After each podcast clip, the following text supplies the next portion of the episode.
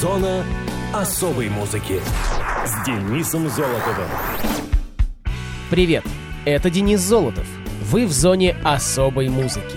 Лето в разгаре, а значит скоро начнется пора самых сладких и сочных арбузов.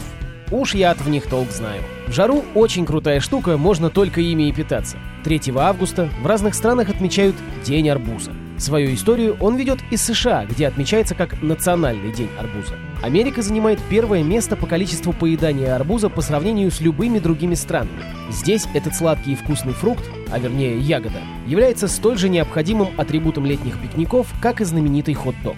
Отлично утоляя жажду и будучи совсем не калорийным, арбуз, конечно же, заслужил собственный праздник. Хотя и неизвестно, кто и когда его установил, но от этого он не теряет своей популярности, приобретая все больше сторонников с каждым годом. Поэтому сегодня можно с уверенностью говорить, что праздник стал международным. Кстати, в США арбузы очень популярны, особенно, как показывают исследования у латиноамериканской части населения страны. Как считают историки, родиной арбуза является Южная Африка. Известно, что уже в Древнем Египте люди знали и возделывали это растение, что подтверждается раскопками. Так, в эпоху Среднего Царства в 20 веке до нашей эры арбузы часто помещали в усыпальницы фараонов как источник пищи в их загробном существовании. Например, семена были обнаружены и в гробнице Тутанхамона. X веку арбуз стал известен и китайцам. В Древний Китай он попал на купеческих судах, бороздивших Средиземное море, и сразу стал очень почитаем. В России и Европе арбузы впервые появились примерно в XI-XII веках, по другим данным в XIII-XIV. А в Америку были доставлены в XVI веке европейскими колонистами вместе с африканскими рабами. В этот день соревнуются, кто дальше всех плюнет арбузным семечком и устраивают конкурс на лучшую фигуру, вырезанную из арбуза. Кушайте арбузы, это полезно и вкусно одновременно. А такое бывает крайне редко. А теперь музыкальные даты и события первой недели августа. Мус-именинник. 2 августа 1955 года родился Буч Вик, американский музыкант и продюсер, участник и один из основателей рок-группы Garbage. Брайан Дэвид Вик появился на свет в городе Вирукуа, штат Висконсин, США, в семье доктора Деверн и Бетти Вик, учительницы музыки. У него есть брат Крис и сестра Лиза. Кличку Буч мальчик получил еще в детстве, благодаря короткому ежику, которым его постриг отец. Юноша рано стал заниматься музыкой, на протяжении шести лет брал уроки игры на фортепиано, а большое влияние на него оказали такие группы, как The Who. Переехав в Мэдисон, Вик поступил в Висконсинский университет, чтобы изучать режиссуру. Колледже он стал играть в нескольких группах, а потом и вовсе бросил учебу, чтобы посвятить себя музыке. Первая группа Бучи носила название Eclipse. Чуть позже он вместе со Стивом Маркером, Филом Дэвисом и Томом Вордой основал группу First Person. В 1983 году Вик вместе с Маркером открыл студию звукозаписи Smart Studios. Следующие шесть лет Буч играл на ударных в группе Дюка Эриксона Firetown и часто занимался продюсированием группы Spooner. В 1986 у нее вышло два альбома и два сингла. Большого коммерческого успеха команда не имела и в том же году распалась. Уже в 1994 году Вик, Маркер и Эриксон создали группу, которую назвали Garbage. Позднее они решили, что вокалисткой должна быть девушка, и пригласили певицу из уже распавшейся группы Angel Fish, Ширли Мэнсон. Ширли поет в группе и по сегодняшний день. Буч Вик является продюсером нескольких альбомов, которые стали символом поколения 90-х, таких рок-групп как Nirvana, The Smashing Pumpkins, Sonic Youth, например, альбома Green Day 22nd Century Breakdown, а также и других менее известных коллективов. Музыкант работал над первым синглом из саундтрека к фильму «Сумерки. Сага затмения» песни Neutron Star Collection «Love is Forever», которую рок-группа Muse записала специально для фильма. Буч продюсировал и два альбома команды Дэйва Гролла Foo Fighters, последний из которых, Wasting Light, оказался очень успешным. Музыкант занимается ремиксами, как для других, так и для собственной Garbage. Вик женат на Бетти Халпер, бывшей руководительнице подразделения по поиску исполнителей компании DreamWorks. У них есть дочь Бо Вайлет. Они живут в районе Силвер Лейк в Лос-Анджелесе. Музыканту 66 лет, а в эфире звучит Garbage. Песня носит название I Think I'm Paranoid.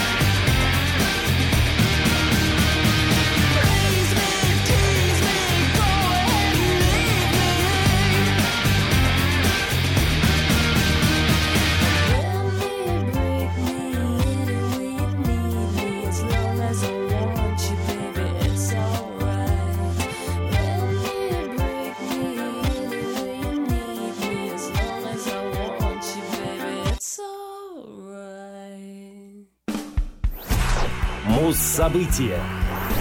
6 августа 1965 года Битлз выпустили пластинку Help. Help на помощь. Пятый студийный альбом группы. Он вышел на лейбле Parlophone Records. Как и в случае с альбомом A Hard Day's Night, песни с первой стороны пластинки прозвучали в одноименном фильме. Немного о нем. «На помощь» — это музыкальная комедия с участием битлов и сопровождаемая их композициями. По сюжету Ринго Стар случайно завладевает кольцом, принадлежащим тайному жестокому культу Кали, пародия на культ Туги. В этой религии таким кольцом обозначают человека, приговоренного к жертвоприношению. Кольцо приросло к пальцу, и его невозможно снять. Битлы вынуждены скрываться от фанатиков, охотящихся за Ринго. Они обращаются за помощью к безумному ученому, доктору Фуду. Когда тому не удается снять кольцо, он решает тоже завладеть им в научных целях.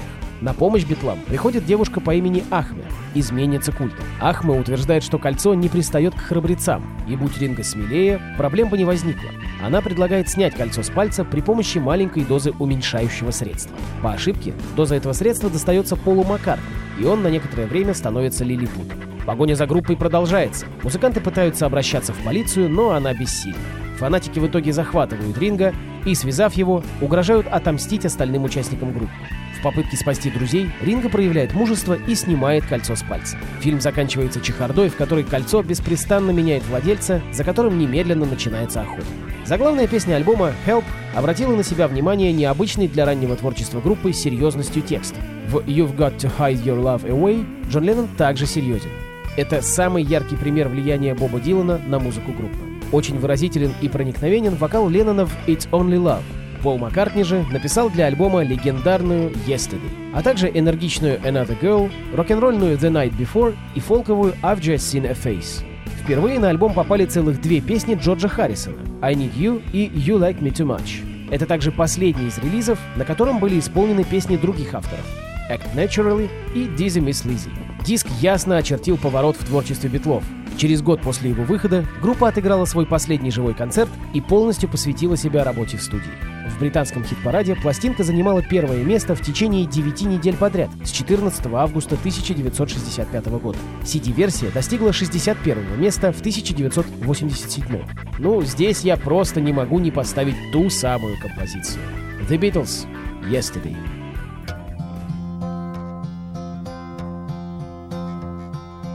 Yesterday. All my troubles seem so far away.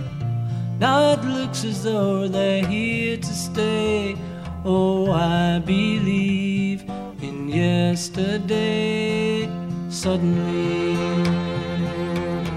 I'm not half the man I used to be. There's a shadow hanging over. Oh, yesterday came suddenly. Why she had to go, I don't know. She wouldn't say. I said something wrong. Now I long for yesterday. Yesterday. Love was such an easy game to play. I need a place to hide away. Oh, I believe in yesterday. Why she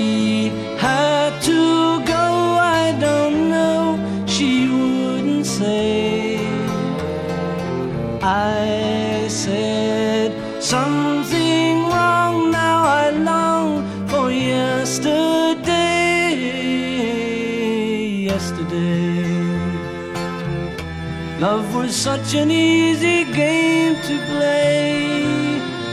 Now I need a place to hide away.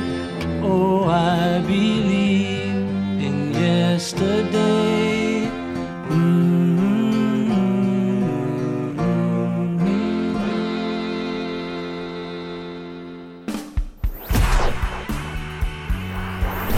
В спецрубрике мы сегодня узнаем или вспомним о группе Papa Roach. Это американская рок-группа из города Ваковиль, штат Калифорния.